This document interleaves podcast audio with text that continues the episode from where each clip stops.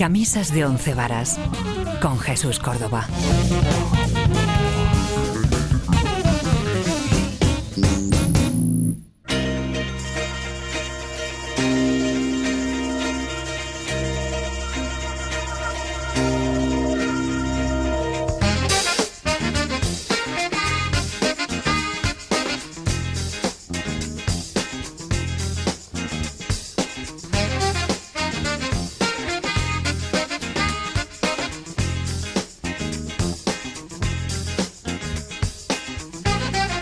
¿Qué tal? Camisas de once varas. Eh, empieza una nueva sesión, una jam session de jazz y de improvisación musical.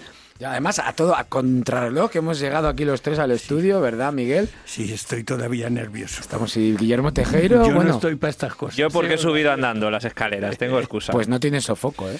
No, porque a ver, ya llevo un año haciéndolo ya. Estoy voy. más sofocado yo. Mi, mi Cogiendo po- ritmo. mi pobre Miguel está hasta que Está bastante más sofocado que con la lengua fuera. Bueno, chicos, eh, una terrible noticia nos ha acompañado esta semana. Sí, La desaparición de un gran músico. grandísimo músico, de mi grupo preferido de todos los tiempos. Sí. El batería maravilloso de Cream Ginger Baker. Sí, el pasado 6 de octubre, a los 80 años de edad. La verdad es que fue Sí. una noticia, bueno, inesperada, porque llevaba unos años fuera de los focos, pero, pero aún así es tan No legendaria. la fi- tantos, ¿eh? No te creas que tantos. Desde el 2005 en concreto, Sí, que, se dio reunieron los Cream. conciertos de Cream en, el- en- en Londres. Eso es. Eh, pero bueno, que es verdad que la figura de Ginger Baker eh, pues fue, se hizo tan enorme, sobre todo con ese grupo, aunque Con luego Cream. también estuvo con Blind Fate. Un eh, pero Cream- sobre todo Cream, por- un supergrupo. Supergrupo Además, total, vamos. ¿no? Total y absoluto. Luego Blind Fate también era un supergrupo total. Sí. Y luego, que es un dato que no suele decir la gente, él fundó un grupo entre el rock y el jazz muy bueno que se llamaba Ginger Baker Air Force. Pues y ahí habrá también que dio investigar. renda suelta a su, Pero a su eso Lo hemos talento. puesto, yo creo. aquí Eso alguna lo vez. formó después de dos años que se tiró en África aprendiendo la percusión de las tribus claro. primitivas y todas esas cosas. ¿Que se saben las causas de la muerte o...? Eh, no ha, no ha trascendido porque, bueno, pues eh, eso, con 80 años eh, no, han da- no han dado datos, pero bueno. eh, bueno, podría ser perfectamente natural y... Cualquier cosa, sí. enfermedad. El caso es que hemos disfrutado mucho de Ginger Baker, lo seguiremos haciendo porque, claro, es que es que marcaron marcaron época estos estos Cream con, con Clapton en su en su mejor momento, yo ¿Quién- creo. Bruce, ¿Quién- quién dispara?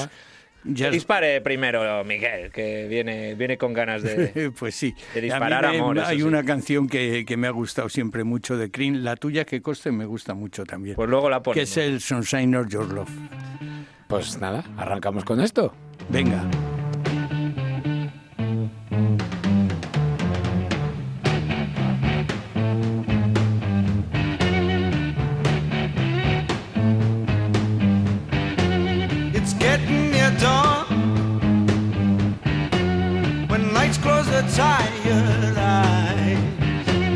I'll soon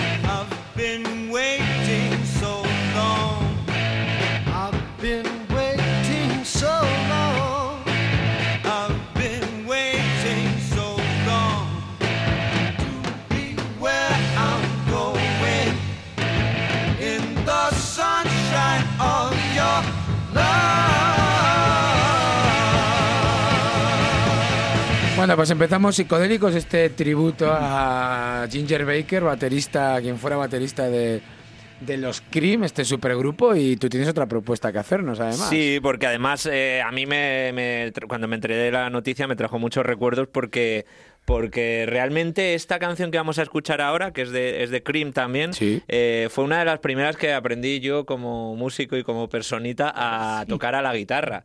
Y me fascinaba porque tiene un comienzo con un, bueno, ya, ya se fijarán los oyentes o los que la conozcan, tiene un, com- un comienzo con un tempo, una, un compás eh, eh, diferente a lo que estamos acostumbrados y luego ya cambia a un compás de 4x4 si no recuerdo mal. Así que bueno, vamos a escuchar este clasicazo de Cream, eh, White Room.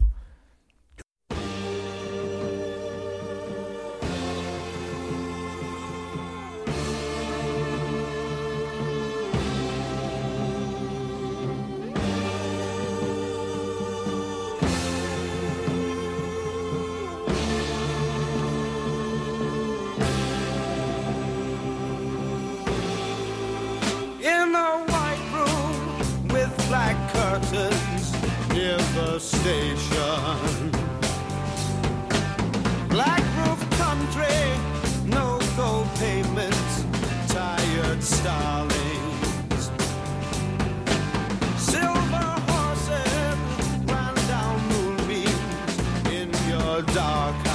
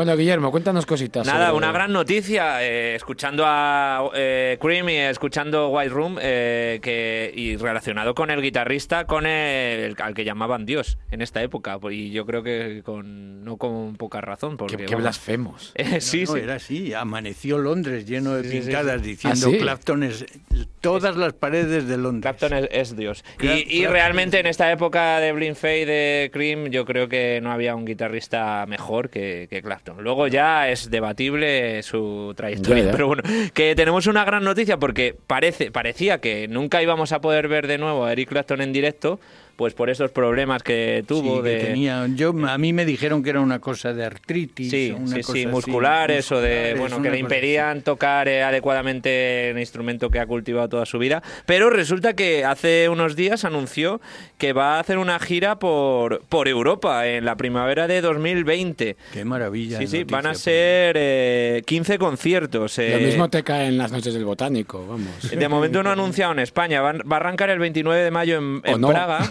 en Praga. No, ha dado ya todas las fechas. Va, a- va a seguir por Alemania, Suiza, Italia, Bélgica, Países Bajos, Dinamarca y Finlandia. Acaba el 30 de junio en Moscú. De momento no ha, no ha anunciado fechas en España. eh, parece, y no sé, a lo mejor luego, luego anuncian más. Pero de momento son estos 15 conciertos de Eric Clapton, de la vuelta de Eric Clapton. Yo que- tengo, tengo que deciros que si viniera, iría, por supuesto, y sería la quinta vez que le veía. pues debe merecer la pena. A ver cómo está ¿Te, físicamente. te gusta, no? Un poquito.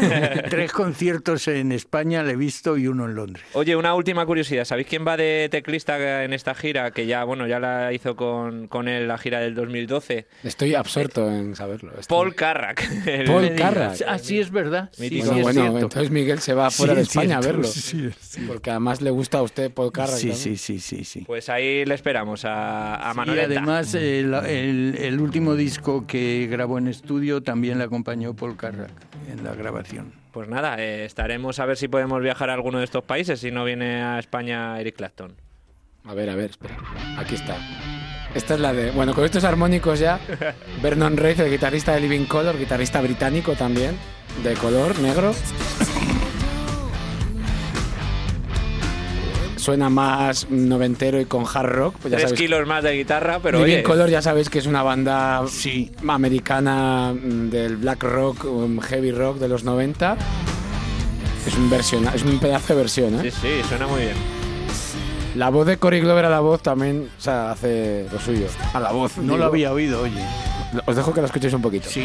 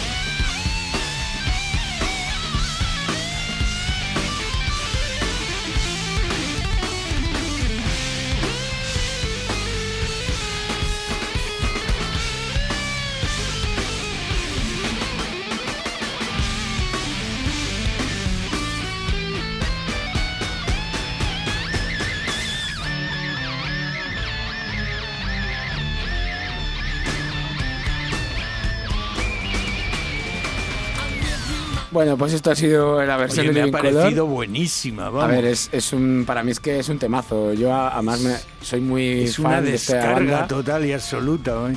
Yo creo que respeta además un poco lo que Sí, es la sí, sí, esencia de la canción, la psicodelia, la armonía, porque es también bastante reconocible, las, los tonos por los que se mueve Sunshine of Your Love. Y bueno, que nos hemos vuelto un poco heavies con este tema. Ya pido disculpas a la audiencia. Estamos en Radio Inter y Radio Internacional. Y bueno, esta, esta, esta canción, disculpadme, salía en la película Mentiras Arriesgadas con Arnold Schwarzenegger, aquella película Clásico de acción de James Cameron, ¿verdad? Sí. James Cameron, eh, pasándoselo bien, porque se- esa película Es de estas que se notan que todos los que han participado en Sí. ella se lo han pasado Los fenomenal. actores, todo, Tony, todo el mundo eh, la hija de Tony Curtis. ¿no? Jamie Lee Curtis. Es que tiene escenas súper divertidas, Sí, la del claro. caballo, todo, vamos, Sí, sí, es de sí. lo más divertido del mundo. Así que bueno, no sé, no sé a dónde ir. Muy digna, ¿eh? Muy digna la versión. Muy ¿Os ha gustado? Sí, Bien, sí, sí. Pues sí. nada, recomiendo que veáis. No, no, me ha gustado mucho, ¿eh? de verdad. Además, bueno, con unas des- descargas brutales de, de- de música, vamos. Entraría dentro de la entraría dentro de la categoría, bueno, no sabemos, pero yo voy a proponer una sección aquí en camisa Ah, ¿también? de ¿Otra? once varas. Sí. Se está viniendo Otra arriba más. ustedes. No, como lo comentamos la semana pasada, eh, de versiones que son mejores que las originales. Ah, sí, lo comentamos Entonces yo luego tengo una propuesta. Es a que ver la si otra, a ver, la de Cream es buenísima, pero esta es muy buena. Sí, Claro, está, es que- además es muy de- demostrativa de pues los sonidos de una época y de otra, Sí, ¿no? sí, tal cual, la de producción. los 70, Sí, los sí, sí. 90, pues eh, Es que los para- 90, los para 90 es un refrito, perdóneme, los, los 90 es un refrito de los 70, con sonido más moderno. Sí, sí. Pero es una, una, in- una influencia constante de la psicodelia llevada a otras formas de ex- expresión musical, pero que sin, que sin los 70 no existirían los 90. Tenemos el grunge, tenemos la fusión de estilos que ya hubo también en los 90. Bueno, es que sería una Te iba disertación. a decir que a ver si cada 20 años es que vuelve este sonido, pero no, ya, ya hemos pasado 20 años desde los 90 y no. Yo, por lo que veo en el panorama Sí, los actual, 2020. no tengo ninguna esperanza. Hombre, ahí está Greta Van Fleet, ¿no? Eh, que le encanta a Jesús Córdoba. No volvamos por ahí. Habíamos dicho que salía eh, Jamie Lee Curtis en la película y se me ocurrió poner la banda sonora de Con faldas a lo loco. Sale su padre, Hombre, Tony ah, Curtis, que le han puesto otro día en la tele. Un peliculón divertidísimo, Billy Wilder, como siempre. Y ya está, no tengo ma- nada más que aportar a- a ahora. Así Pues que nada, si quieren con ustedes... lo loco. Ya está. Bueno, sigo yo. Sí, por favor.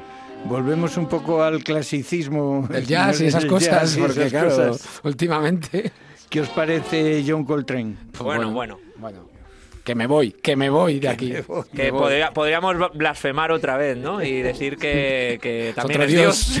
Exactamente, también es Dios. Uno de los mejores eh, músicos, yo creo, de no solo Sí. del siglo XX, sino de, todo, de todos Sí, los sí, tiempos. Sí, sí, sí, de todos los tiempos. No, Para no mí sé de si- todos los tiempos. Eh, Pues tiene un disco que se llama Blue World que a mí siempre Sí. me ha encantado y que he perdido o, o me lo han quitado. El que me lo haya quitado, por favor, que me lo devuelva. llamamiento. Que no me cabreo ni nada, le invito Sección- una caña. Sección de ruegos y, ruegos y preguntas. Y preguntas. Le invito a unas cañas y todo. Y era cuando tenía el cuarteto con McCoy Tyner, Jimmy Garrison y Elvin Jones a la batería. Fantástico batería, Elvin menos Jones, que sí, Elvin sí. Jones a la batería. Y hay una canción que me gusta muchísimo de ese disco que se llama Naima. Naima. Hipnótica, total. Disfruten, por favor.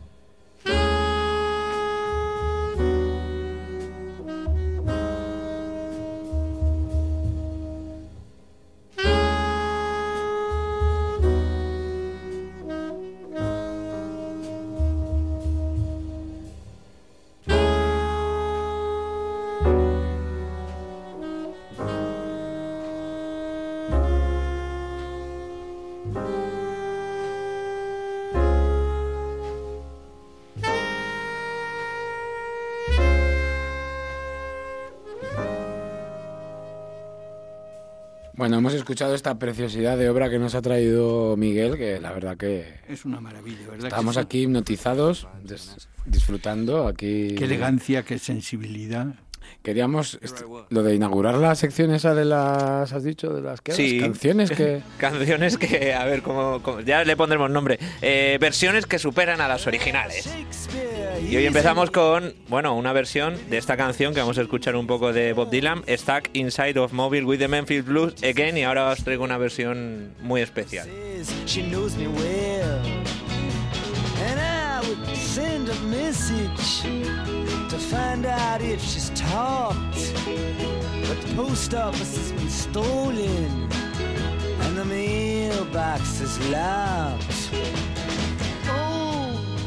Mama,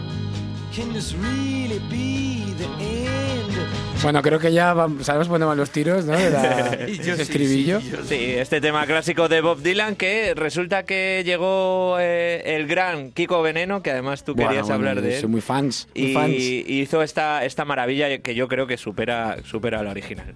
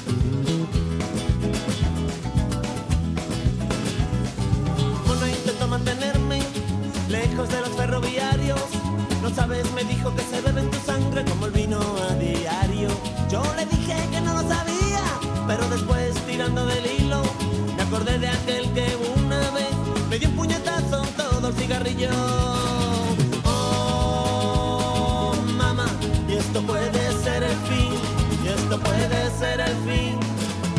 Atascado con el blues de Memphis sin poder salir.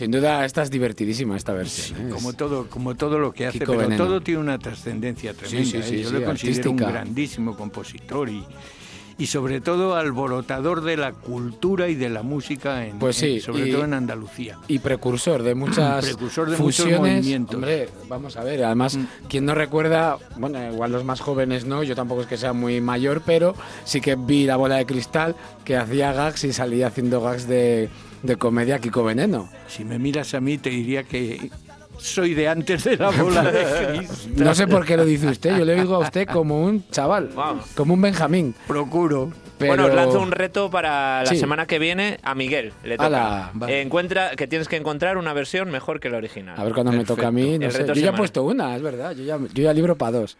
Bueno, ya veremos. Ya veremos. Vale, pues el- el- me- tiene que ser español o... No, lo que tú quieras. Yo Esto quiera, es vale, free acuerdo, jazz. O sea que... Claro, claro. Perfecto, perfecto. Y las revistas abiertas Bueno, vamos a cerrar este episodio de la versión con la que la mejora y la original y esas cosas y vamos a poner este hecho de menos de Kiko Veneno que me gusta a mí mucho y vamos a seguir con cositas, con la sección que, que todavía nos quedan cositas, planta 12, 12 plantas, no sé cómo se llama ya, pero bueno, hasta ahora me va muy mal a mí. ¿eh?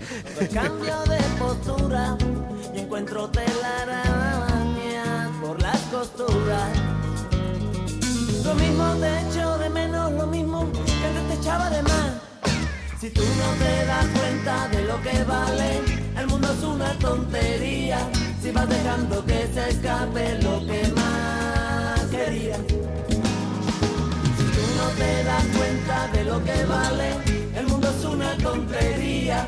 Si vas dejando que se escape lo que más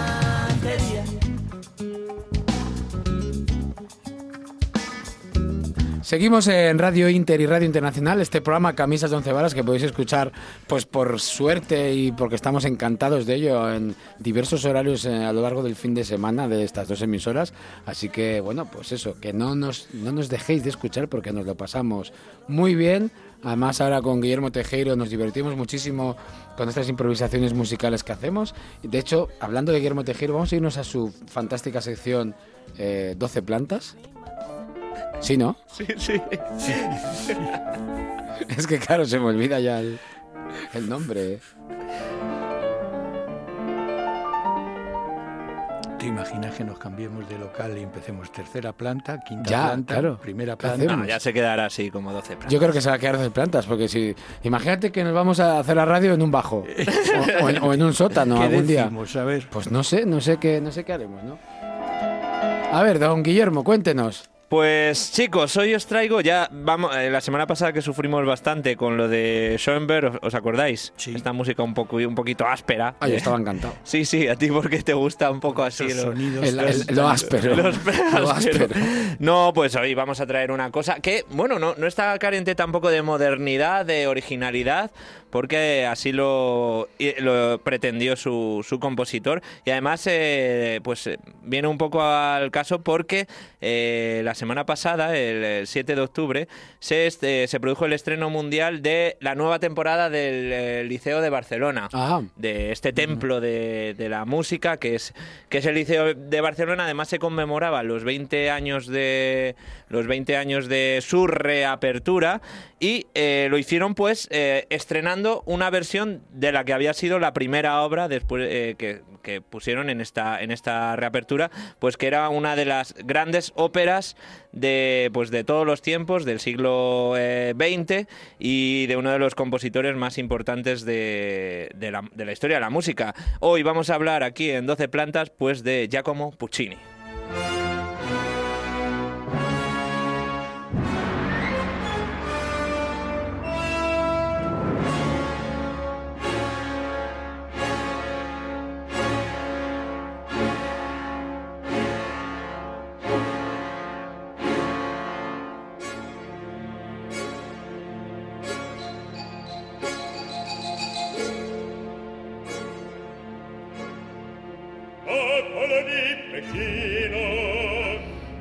Hablamos de Puccini, hablamos de la obra de la que vamos a hablar hoy, que es de una de sus más conocidas, de Turandot, que luego os contaré un poquito de qué va, y este reestreno que se produjo en el liceo, que tuvo bastante buenas críticas, a pesar de ser bastante innovador y así con pues aspectos modernos, parece que gustó tanto, eh, tanto y bastante, eh, no, no tuvimos la oportunidad de ir. Bueno, Puccini, ¿sabéis que nos gusta aquí en 12 plantas hablar de un poco de, de estrellas del rock eh, que no lo parecen, ¿no? O, o precursoras de Sí, Bien. sí, sí, sí. Estoy Ya encantado. hablamos, hombre, uno de los de los más conocidos que hablamos de él, que fue de Franz Liszt, pero es que Puccini, pues más o menos eh, tuvo una vida muy rockera, muy rock and rollera.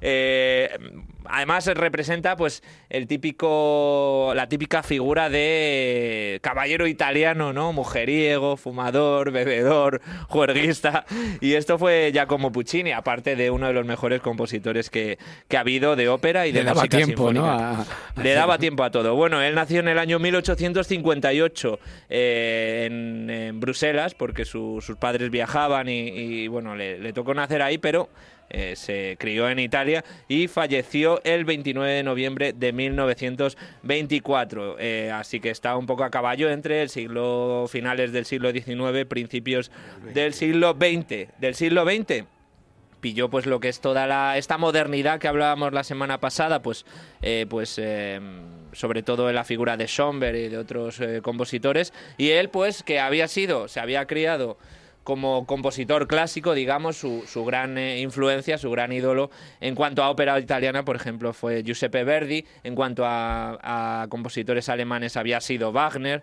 Eh, entonces decían que a Puccini que, que no estaba instalado en ningún lado ni en otro, que él cogía el clasicismo, pero que no tenía esas dotes de modernidad que a lo mejor re- eh, requerían esa, pues en esa época, o que es lo que se pedían pues los modernos, los intelectuales, etcétera. ¿Qué hizo? Pues que intentó hacer en su última obra, eh, que es la que vamos a analizar un poquito hoy, e intentó hacer eh, una ópera moderna, una ópera adaptada al siglo XX, pero siempre manteniendo un poco ese clasicismo. Y pues eh, compuso pues lo que es eh, su mejor ópera, quizá, eh, aunque incompleta porque le pilló la muerte, le vino la muerte cuando aún no la había, eh, no la había terminado. Es esta maravilla que es eh, Turandot.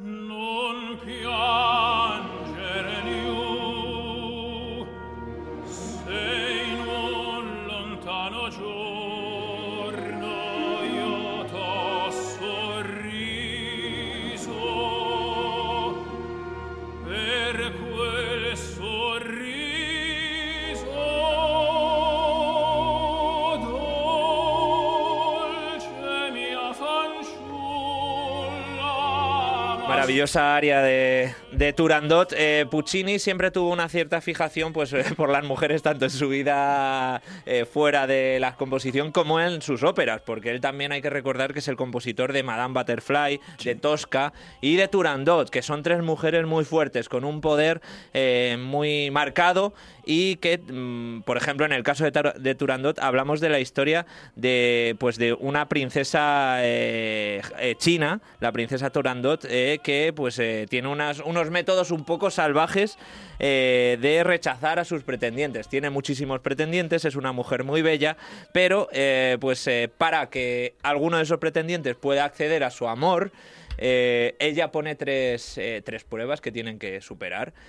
Si no pasan alguna de sus pruebas, pues lo que hace es matar al pretendiente directamente.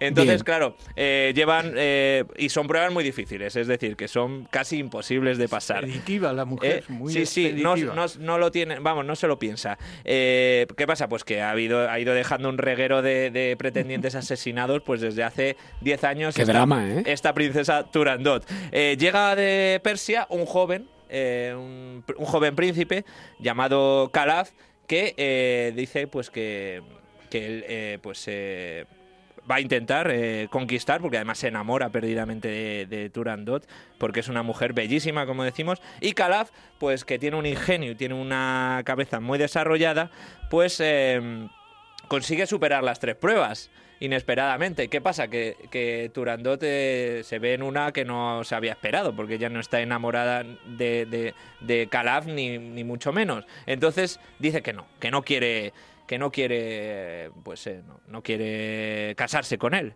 Eh, y lo que hace Turandot que luego resulta o sea lo que hace Calaf que luego resulta que es una de las grandes eh, piezas que vamos a escuchar después es que le dice a Turandot que si ella descubre su nombre antes de que amanezca, el nombre del príncipe Calaf, que no lo había dicho, si ella descubre su nombre, no, pues tendrá derecho a no casarse con él.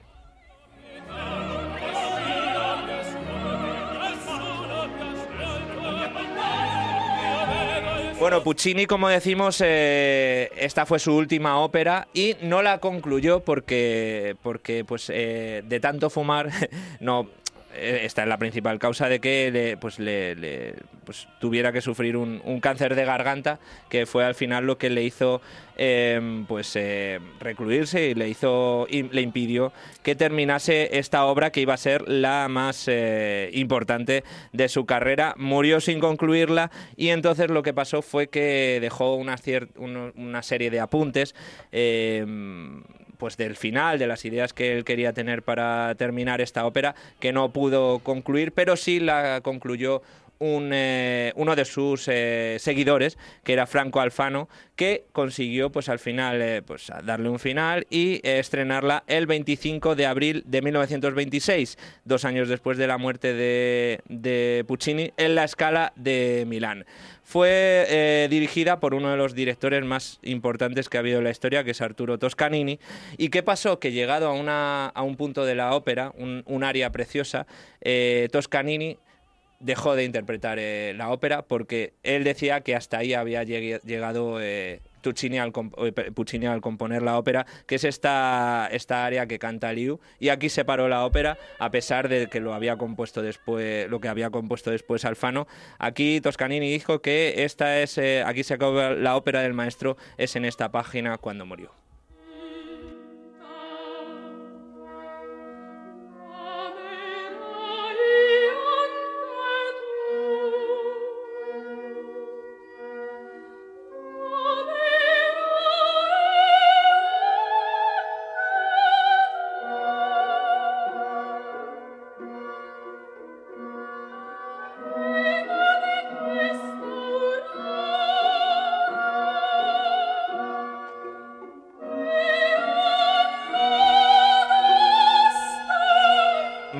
Aquí concluye, aunque luego Alfano pues eh, puso los agregados basados en las notas de, Puccini antes de morir.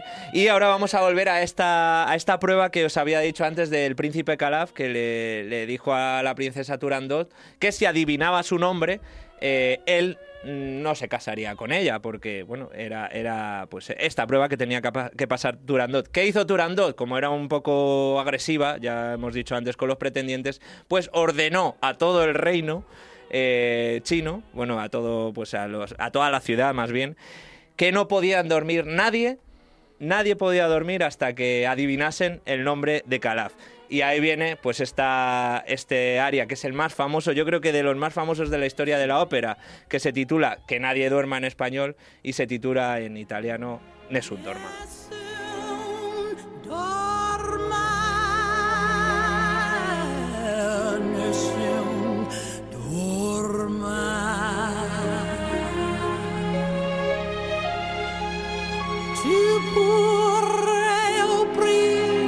Tu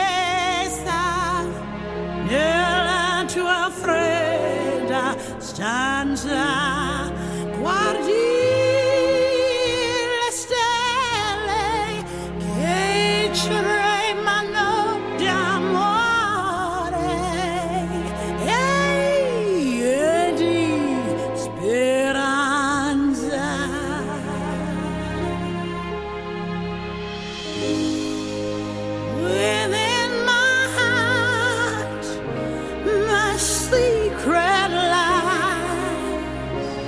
Esta, esta, pero esto no es una. Esto no, son- so- no es canto lírico, ¿no? No, no, esto te iba a decir. Por ¿Quién eso, es? hombre, un poquito la- el detalle ¿no? jazzístico, el detalle de soul en este caso. Sí. Eh, Nessun Dorma cantado por una de las grandes voces de, femeninas de la historia, por Aretha Franklin, esta versión en inglés.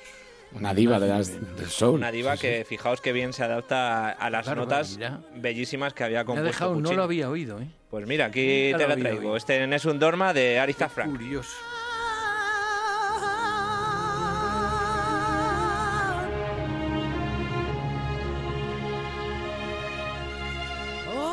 Gracias, Guillermo, como siempre. De nada, chicos, la Qué semana que viene, me ha que viene más. Bueno, si no te vas todavía, pero es que nos encanta esta sección. Esto ha, sido, esto ha sido una gran sorpresa para mí, de verdad. Pues recomendamos, recomendamos escuchar Turandot porque es eso, es bastante moderno además y tiene esta mel- estas melodías tan, tan maravillosas que han sido bueno cantadas por, por muchísimos grandes eh, intérpretes.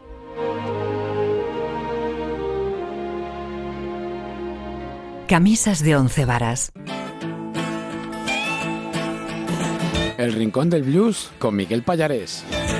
Bueno, Miguel, ¿usted qué quiere escuchar en su rincón? Vamos, Pues ahora mira, vamos liquidando Sí, secciones. Liquidando secciones. Pues he pensado que ya que hemos empezado con el recuerdo de Cream, Sí, de Ginger Baker, de Jar Bruce sí. y de Eric Clapton, pues he cambiado. Traía otro, pero he cambiado a Eric Clapton eh, con el disco que dedicó a ese genio que era Robert Johnson. Ah, pues ese discazo que hemos puesto Discazo. aquí. Algunas veces, hemos puesto algunas. Pues, ¿quiere que elija yo? o ¿Quiere poner... Eli- elige tú. ¿Seguro? Seguro. Voy a poner, el, bueno, en, este, en, este, en esta edición que he encontrado, el corte número 2 que se llama Terraplane Blues. Sí. Y bueno, pues nada, es su, es su propuesta para esta sección del Rincón del Blues. Podemos llamarlo el Rincón del Mississippi o algo así. O, el de- o el del. Delta. Del Delta. Kunta Kinte, o no sé. Sí, porque es que, bueno, es que es una buena manera de descubrir a Robert Johnson, ¿eh? Como lo que Sí. hizo eh, Eric Clapton, siendo una figura contemporánea, pues traer a, A a mí me, este- me encantó el disco entero. Sí, sí, la verdad es que es muy digno, lo que pasa que, claro, luego escuchas a- al, al original y dices, qué diferente, pero bueno, Tengo el original también. qué maravilla.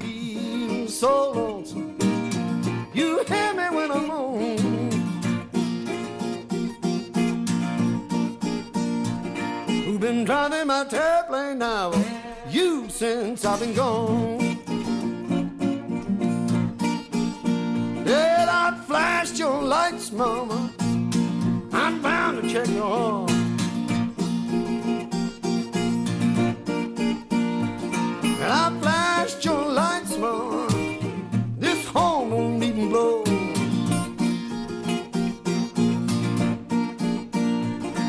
Must be short in this connection. Ooh, well, baby, swear down below. I'm gonna hush your hood, mama. I'm bound to check your heart. I'm gonna hush your hood, mom. I'm bound to check your heart.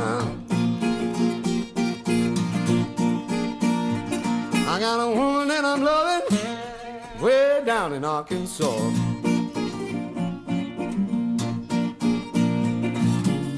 Cause they ain't buzzing. Little generator won't get that far. When the motor's in a bad condition, you need these batteries charged, and I'm crying, please. Please don't do me wrong. Been driving my airplane now?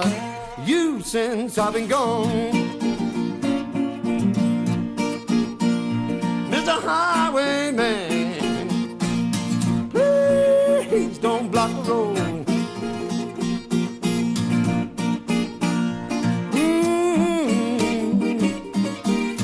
Mm. Don't block the road.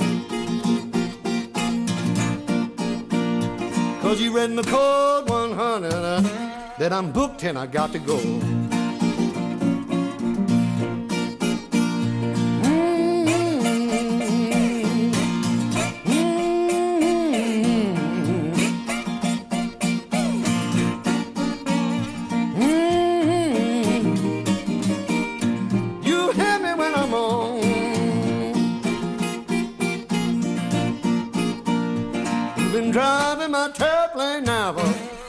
Since I've been gone. I'm gonna get down in this connection. Keep on tangling with these wines. Get down in this connection. Keep on tangling with these wines. And if I mashed out and hit your your spark plugs will give me fire.